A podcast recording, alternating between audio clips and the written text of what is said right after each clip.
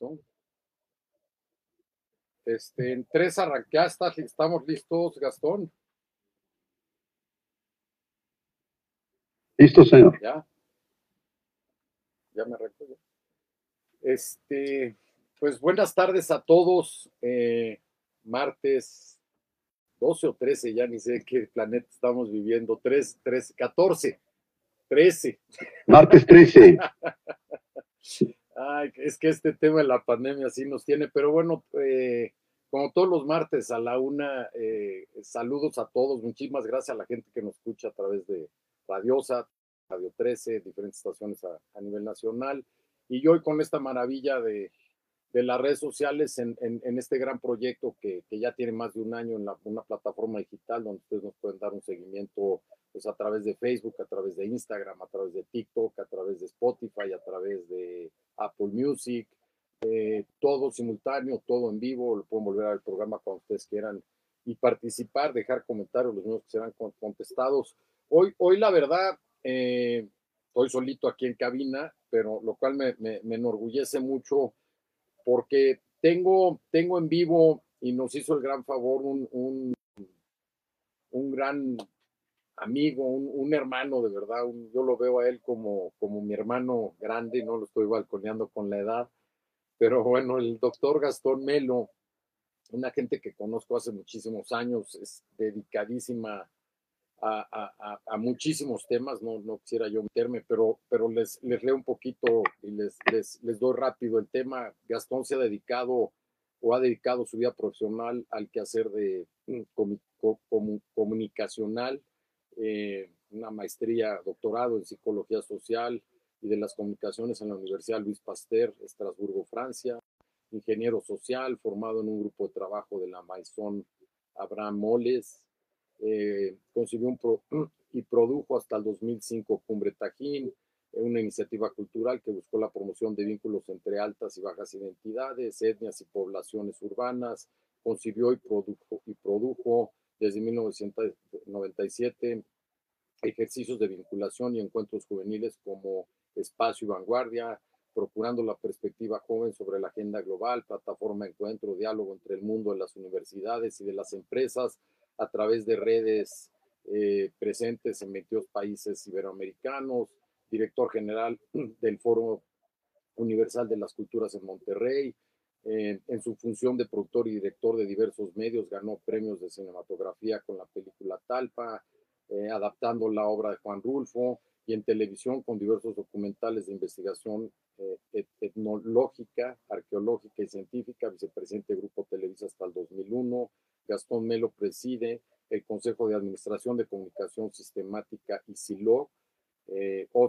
está en francés, ya se me complicó, pero bueno, eh, ahí, ahí, nos ayuda Office, officer de la, de la Ordre des Arts de Lettres. Eh, eh, Ordre des Arts et des Lettres. Ah, sí. Es que mi francés está igual que mi, que mi inglés. Una cofradía francesa. De... Eh, y bueno, ha colaborado con diversas publicaciones científicas en el campo de la comunicación, más de 100 artículos publicados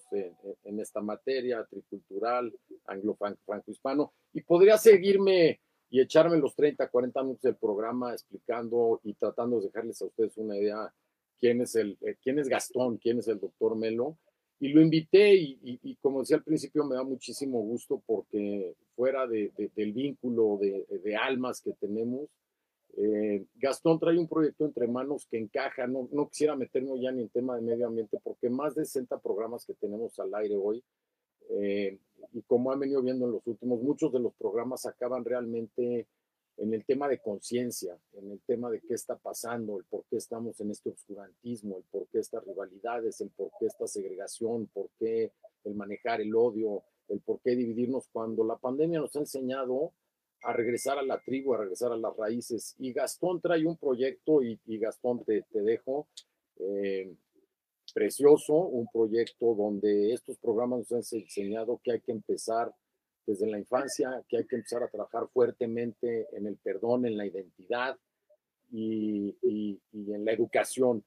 Y si alguien sabe de esto, Gracias, Pablo. es Gastón. Mira, Y, quisiera nada más comentar el tema, el tema de Paitán, Gastón. Paitán, para que la gente que nos escucha, quiere decir la cita. ¿Y, qué quiere decir la cita para ti? ¿Qué, qué, qué esperamos para febrero del 2021, Gastón? ¿Cómo encaja esto en esta problemática eh, geopolítica, el cambio climático, el mexicano, lo que hoy vivimos? ¿Tú, tú cómo te sientes? ¿Cómo lo ves? ¿Cómo, cómo este gran evento, el primero post-COVID, tan importante como lo que vas a hacer, eh, ¿qué, significa? Bueno, Pablo, pues gracias por tu invitación. Eh, gracias a la audiencia por su tolerancia eh, en este intercambio de ideas que procuraré sean de su, de su interés. Y en primer lugar,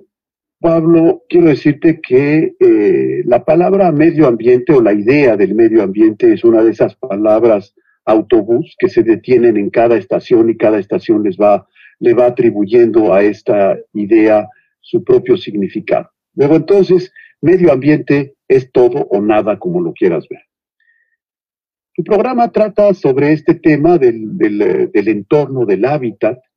y me parece que es un asunto mayor eh, y que aquí quiero acercar la idea de este proyecto que se llama Paitan, que es eh, eh, la cita. La, la, cita es como lo tradujimos al español, pero en maya la idea de Paitan es la reunión de donde se reúnen, una reunión para conversar, una reunión de, de lenguas parlantes. y lo que estamos buscando es eso, es una discusión sobre el entorno, una discusión sobre el medio ambiente, sobre el medio ambiente físico, sobre, sobre los ecosistemas, los ecosistemas materiales que nos rodean, los ecosistemas de ideas que nos, eh, que nos circundan, los ecosistemas sociales que nos, eh, que nos circundan y que definen, entre otras cosas, de manera muy importante, nuestra relación con el, con el medio ambiente. ¿Qué es el medio ambiente? ¿Qué, qué, qué es el medio ambiente sino la existencia de bienes o la escasez de cierto tipo de bienes en un espacio determinado? Hablamos de medio ambiente en la medida en que eh, lo consideramos una ciencia de la escasez y no de la abundancia, porque comenzamos a hablar de medio ambiente cuando empezamos a perder eh, eh, a extrañar ciertas calidades, ciertas cualidades del entorno. Entonces, esta idea de la conciencia del oikos, de la conciencia del medio ambiente, es una conciencia que aparece poco a poco como una conciencia de la escasez, de lo que nos hace falta. De lo que nos hace falta culturalmente, de lo que nos hace falta socialmente, de lo que nos hace falta en, eh, en calidad de vida, en espacios de, de calidad, donde podemos respirar aire puro, donde tenemos ambientes donde el ruido eh, nos permite disfrutar de los sonidos, eh, ambientes sociales sanos, donde podemos salir a la calle y circular sin arriesgar nuestras vidas. Todo eso es el medio ambiente y todo eso es lo que confluye en este ejercicio que llamamos nuestro,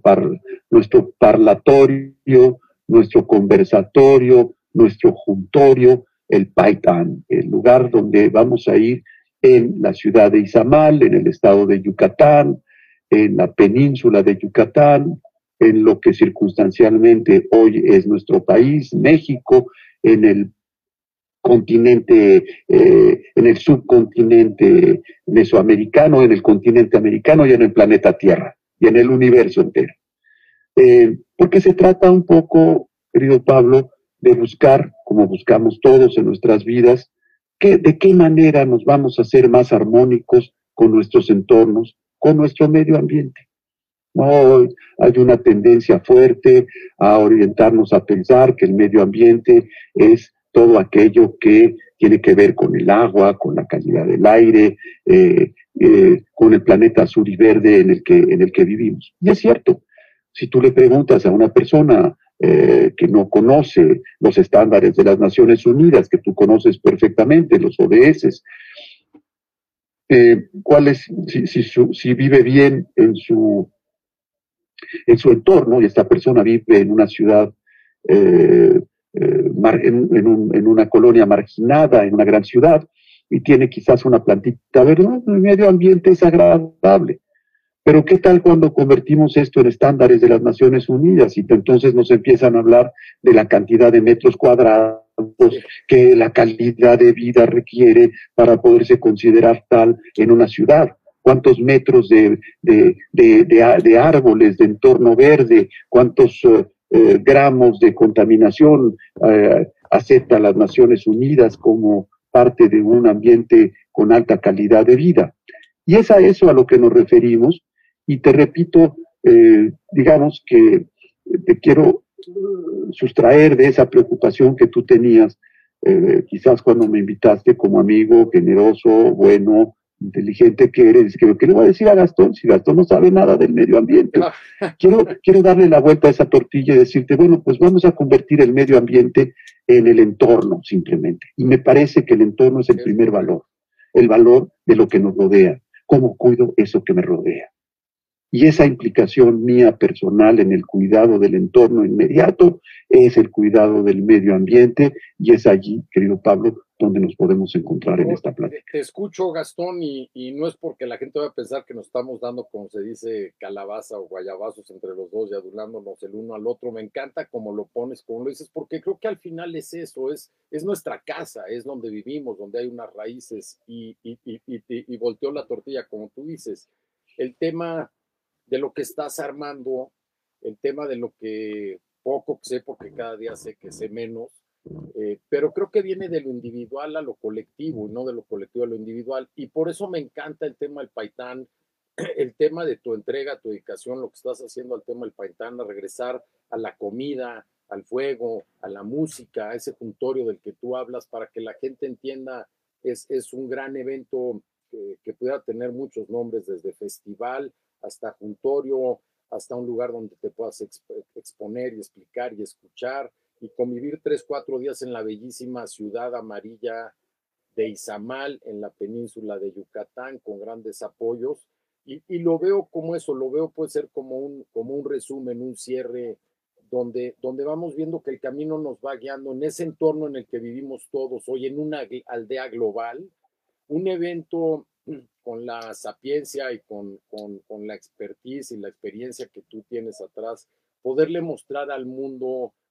quién es este México en el que estamos hoy en el siglo XXI a través de un de curadores, a través de la música, a través de lo que estás armando, si nos platicas un poquito la, no las pretensiones, pero, pero qué significa para que, para que la gente entienda cómo cada quien de diferente manera puede ir poniendo su granito de arena en este, en este momento tú con Paitán y con todo lo que has trabajado, porque es un proyecto claro, que tiene Pablo, con mucho gusto. Eh, con mucho gusto. Mira, eh, tú lo sabes porque eh, estás implicado, porque eres parte de este proyecto, pero el ejercicio que estamos haciendo es un ejercicio en el que queremos convidar, convidar a la curiosidad por el otro, convidar a, a la sensibilidad interna y a explorarnos, a introspectarnos, a vernos por dentro y, a encender esa lucecita que tiene un apagador que muchas veces en nuestros entornos, en nuestros medios ambientes, está, eh, está apagada. Entonces, ¿cómo encendemos esa luz? ¿Cómo encendemos esa luz interior? Y cómo eh, esa luz interior nos permite ser luminosos para otros, esa luminosidad que se alcanza con la sencillez, con la transparencia y con, la, eh, con el respeto, con la inclusión, con la búsqueda de alteridades para dialogar, para crecer, porque el único crecimiento que tenemos y el que nos hace no ser viejos, sino estar vivos y estar acumulando vida, es precisamente el hecho de poder eh, incorporar en nuestro cotidiano esos intercambios que contribuyen a hacernos eh, mejores. Y en, esa, en esos intercambios, más allá de toda retórica de carácter político, en esos intercambios está eh, algo que hoy en día se hace muy patente. Es la forma en que extrañamos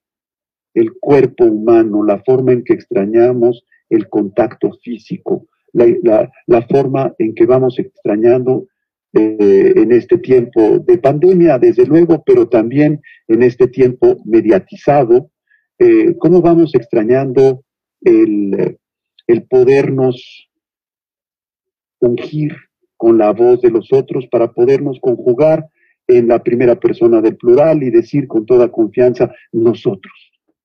Nosotros los seres humanos, nosotros los mexicanos, los, nosotros los yucatecos, nosotros los mayas, nosotros los de nuestra comunidad. Y hablar en nombre de esas comunidades es algo que empodera enormemente.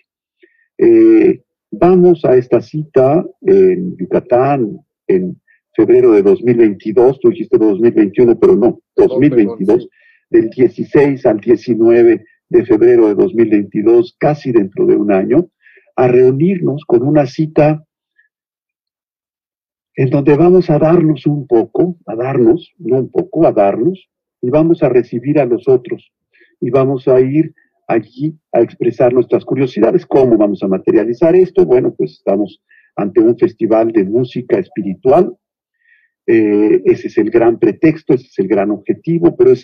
esos conciertos de música espiritual que tendrán lugar cada noche durante cuatro días, con eh, grupos que van desde la Orquesta Sinfónica de Yucatán, interpretando un concierto para un y orquesta, incorporando algunos raperos de la zona, como eh, no menciono nombres todavía porque no están cerrados, pero raperos importantes, sopranos mayas que, eh, que tienen una voz enorme que van a interpretar con la Orquesta Sinfónica, eh, que interpretará como cierre del programa La Noche de los Mayas, la Orquesta Sinfónica de Yucatán, dirigida por el maestro Juan Carlos Don Mónaco. Eh, la referencia en esa interpretación la vamos a escuchar con todos los tucules que corresponden, con todas las percusiones,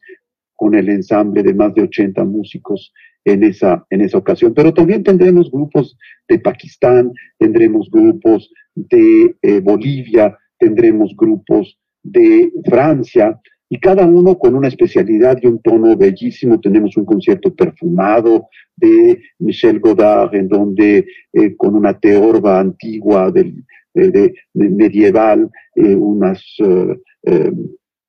unas guitarras también antiguas, guitarra contemporánea, con la teorba. Eh, el serpentón, que es una especie de trompeta tipo saxofón, y una señora que va a perfumar el concierto con olores que vienen de la selva tropical yucateca. Eh, esto al final. Pero el día se va armando a partir de un Utan Yakshe, que es la voz de la, de la voz de la ceiba, una reunión para la lírica, para la poesía, para los relatos de los viejos, de los jóvenes, un árbol que nos cuenta la historia del mundo maya, de la yucataneidad. Un chucuajá, que es una pieza de teatro que precede una serie de conversatorios muy interesantes sobre los cuatro temas del paitán, el alma maya, la voz de la tierra, tradición y modernidad, eh, alteridades espirituales en el mundo. Eh, tenemos un Coven, es un uh, festival gastronómico donde chefs del mundo visitan e intervienen en la cocina yucateca, donde cocineros y cocineras yucatecos califican esas intervenciones de los chefs eh, eh, estrellados, decimos étoilé, dicen los franceses, que ya tienen una estrella o dos estrellas Michelin. Eh, tenemos, eh, por otro lado, una cosa que llamamos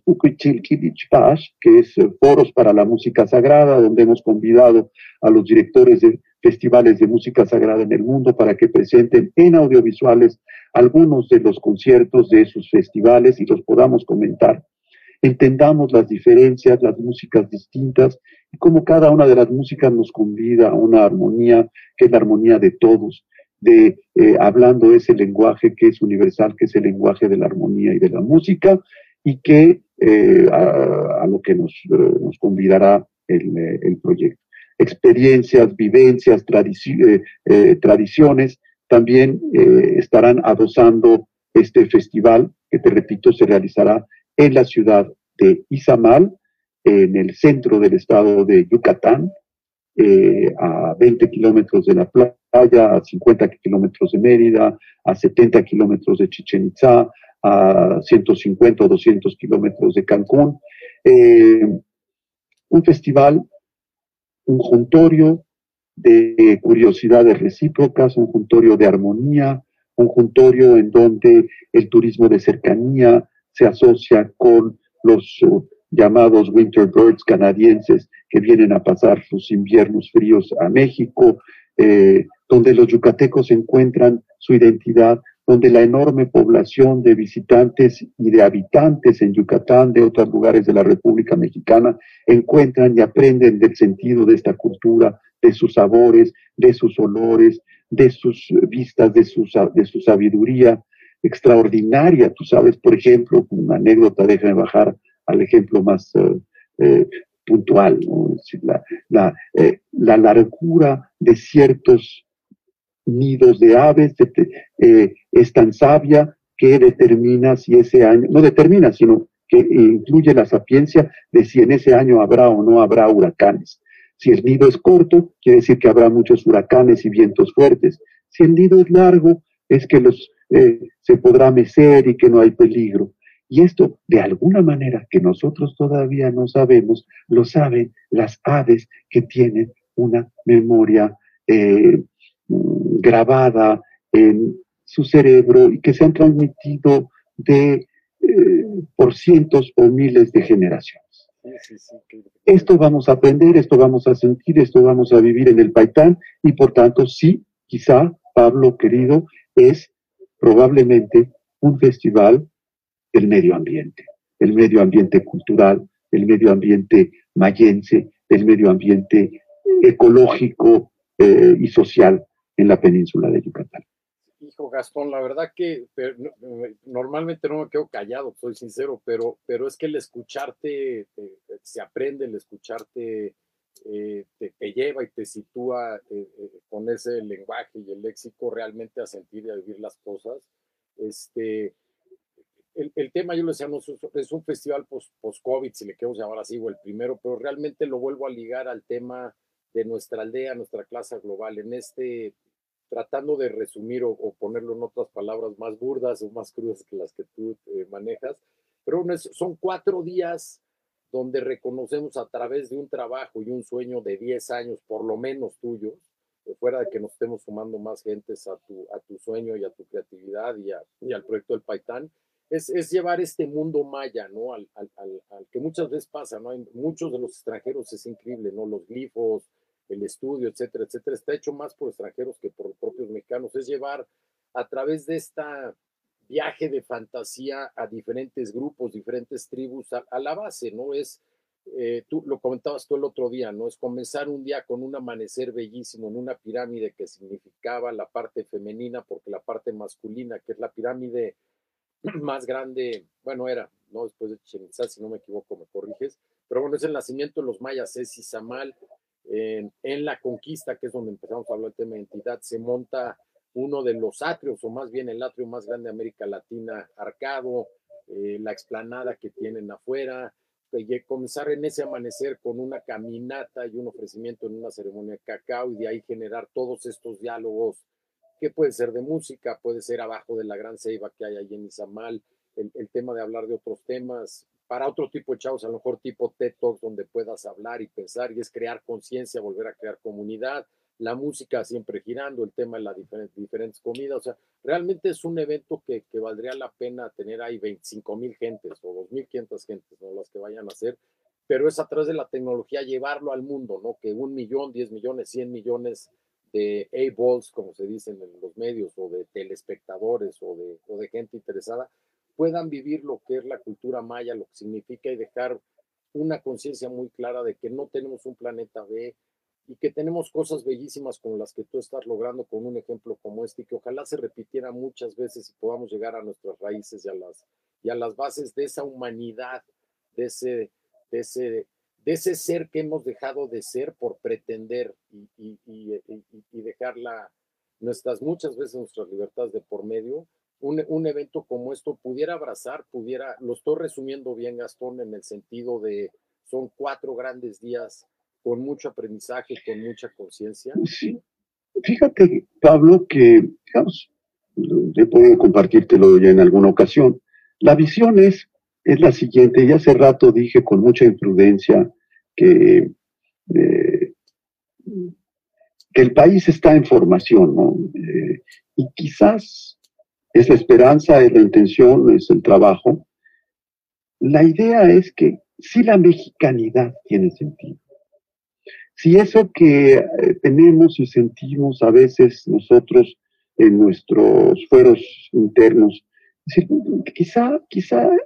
quizás sí hay algo de mexicano, de México que podamos rescatar. Algunos dirán seguramente, por supuesto, pero qué blasfemia es esta. Sin embargo, eh, es muy fácil ser mexicano cuando te va a todo dar y, muy difícil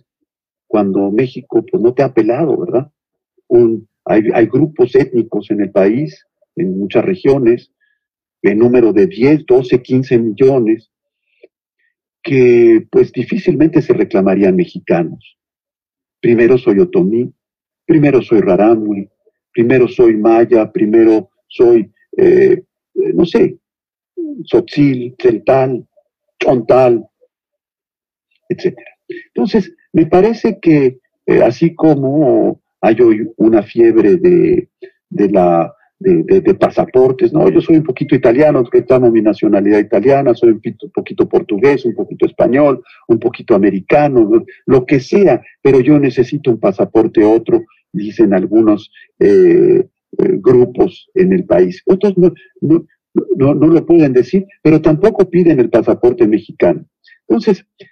yo creo que si nosotros tuviéramos algunos unos cuantos parques de alta identidad en el país.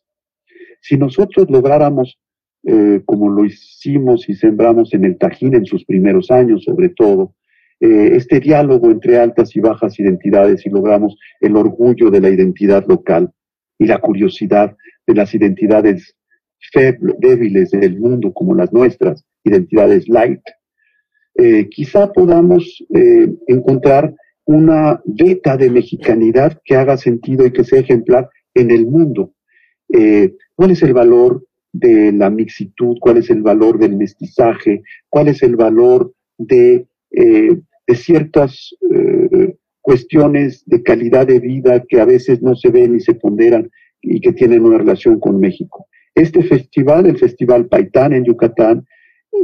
y otros festivales que pudiéramos organizar en, en, Chihuahua, que pudiéramos organizar en, en, Michoacán, que pudiéramos organizar en Zacatecas, eh, en, en, Chiapas, darían lugar a que las generaciones nuevas, esos muchachos de 12, chicas de 12, 13, 14 años que empiezan a sentir hormonas en la panza y que dicen, me estoy enamorando, pero que nos podamos enamorar también con esas mismas hormonas de nuestra cultura, de nuestro entorno, y entonces darle valor un nuevo valor a esos entornos y desde allí convencer ser esa generación de embajadores con los padres, de embajadores con otros grupos sociales, para poder eh, hermosearse y, presentarse como una cultura bellísima, no como eh, escuchamos tú y yo el otro día a una encumbrada persona, presidente de una fundación eh, importante, diciendo, es que los mayas son muy feos. Sí, sí, sí. A ver, escúchame, decir, eh, ¿cómo es posible cuando el propio Javier Clavijero en sus primeras obras describe al pueblo mexicano, que no era el pueblo maya, pero el pueblo mexicano, como eh, eh, ¿dónde está esa visión estética que me hace ser bonito o feo? ¿Por qué esos cinco centímetros que me ha arrebatado de mi estatura el pensamiento colonial, porque somos cinco centímetros más chaparritos de lo que lo fuimos hace 500 años, porque esos 11 kilos que me ha hecho engordar el pensamiento colonial, no los cambio por, un, por una actitud distinta, hermosa, donde también la belleza sea un paradigma que necesitemos cultivar. Y entonces, así como se enamoraron, hoy la noticia es la presencia de una comunidad eh, de élite maya en Teotihuacán, así como había un reconocimiento entre los pueblos, los olmecas, los toltecas, los mayas, eh, en, algunos otros momentos de la historia, ¿por qué no así nos reconocemos nosotros en una armonía donde descubrimos lo, lo fuerte, lo veraz, lo inteligente, lo trascendente que hay en esas fuerzas culturales? Y también en las de, las de, las de Occidente, porque esa es la, la, la situación hoy en día, que podemos eh, convertir esas tradiciones en elementos muy fuertes de modernidad e inyectar un poco de esta vocación de conjugarnos en primera persona del plural para decir nosotros en esas otras comunidades como la que tú participas. Tienes un tatuaje en tu brazo derecho, un tatuaje en tu brazo izquierdo, tú formas parte de una comunidad, espero que haya muchos tatuados en, con, el, con nuestro logo del Paitán después y que nos sintamos parte de esa comunidad. Yo soy Paitán y tener una notita, un caracol cortado, un, la, un en el, en el eh, eh, eh, de, manos enlazadas y poder empezar a tejer y quizás no a tejer, sino a surcir una nueva, abordar una nueva cultura, una cultura más armónica, más integrada, más sólida, más formal, más respetuosa, más influyente. Yo sé, hijo Gastón, a ver, creo, y mucha gente a lo mejor obviamente te separa si creas estas comunidades, pero, pero, pero lo, que, lo que escucho, y lo digo con orgullo, no lo voy a ocultar, o sea, soy parte del, del, consejo con, contigo y algunas otras personas más, lo cual me, llena de orgullo y, y que la gente lo sepa que, en una ley del Pareto, un 80-20, 80%, de mi tiempo y, mi amor y dedicación está hoy ya dedicada a esto. Pero te oigo y, y, no, es, no, es, no sé si nueva, más bien como es, es ese surcido ya no fino, no es volvernos a juntar, en podernos poner,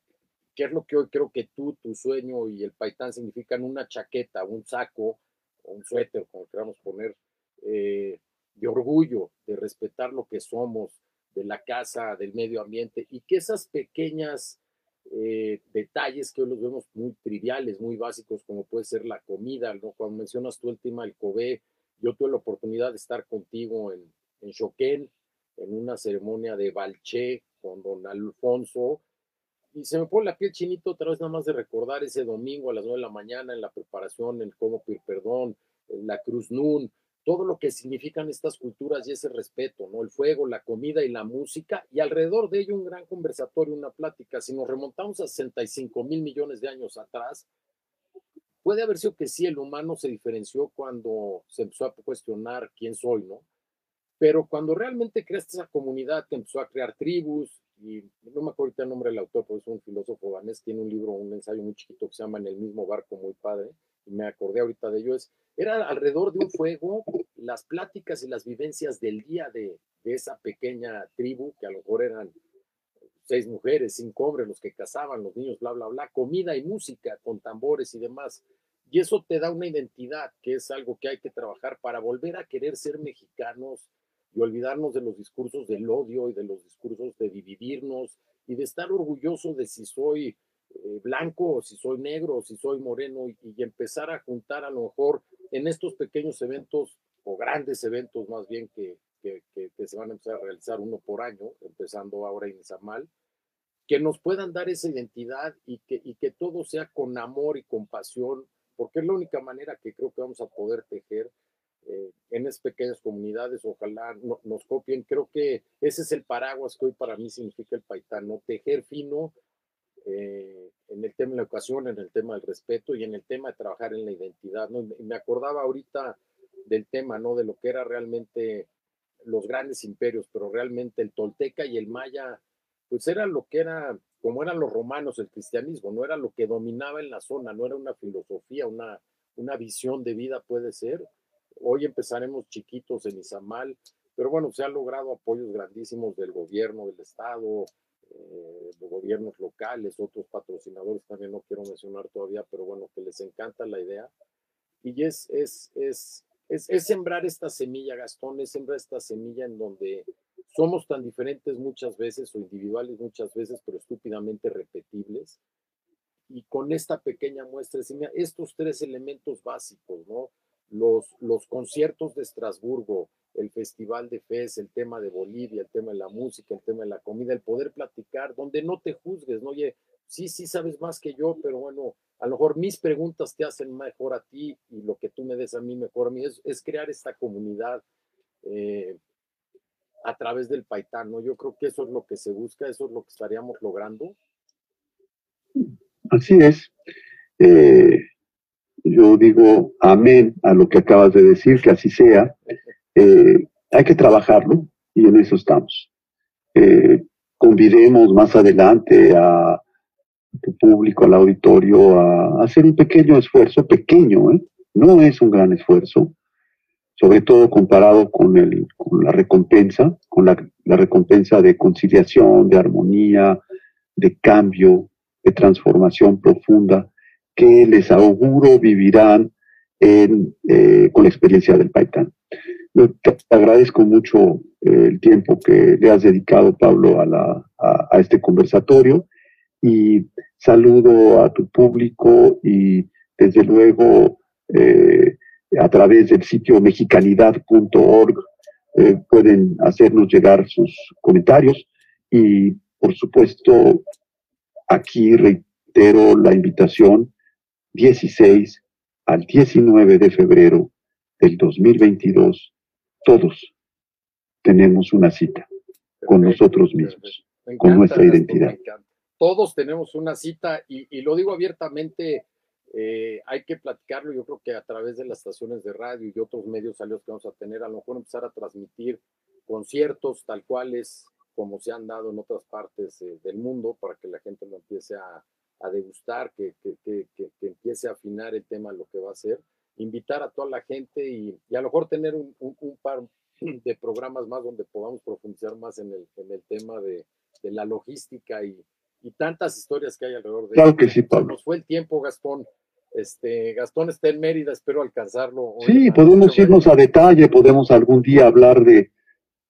de gastronomía, otro día hablar de, de las voces de la ceiba, otro día hablar del cacao. Tienes a toda la playa de, personas que están participando en el ejercicio. Esta mañana tuvimos una conversación muy interesante con Valentine Tiber,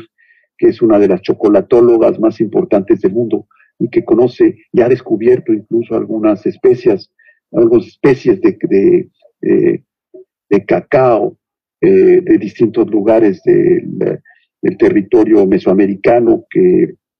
eh, bueno, y, que darán lugar esas narraciones a, cuentos, a obras de teatro y a narraciones que se vivirán. Aquí tienes mucha gente que puedes consultar, desde luego volver yo encantado de la vida en algún momento más adelante, pero sí te invito, quizás si tu público lo, lo, acepta, y creo que sería una cosa muy bonita, a que pudieras convidar a tu programa a algunas de estas personas. Hay que empezar a invitar, claro. Tu programa hablará del chocolate. Te invito a, hacerlo y vas a tener a la más grande chocolatóloga o una de las más grandes del mundo. Que ya póngale fecha, ya cerrado. Gastón, te quiero mucho. Este, Igualmente, Pablo, nos vemos prontito. Ya estás, abrazo. Y gracias a todos los que nos escuchan y nos, y nos ven. Gracias a todos. Hasta luego.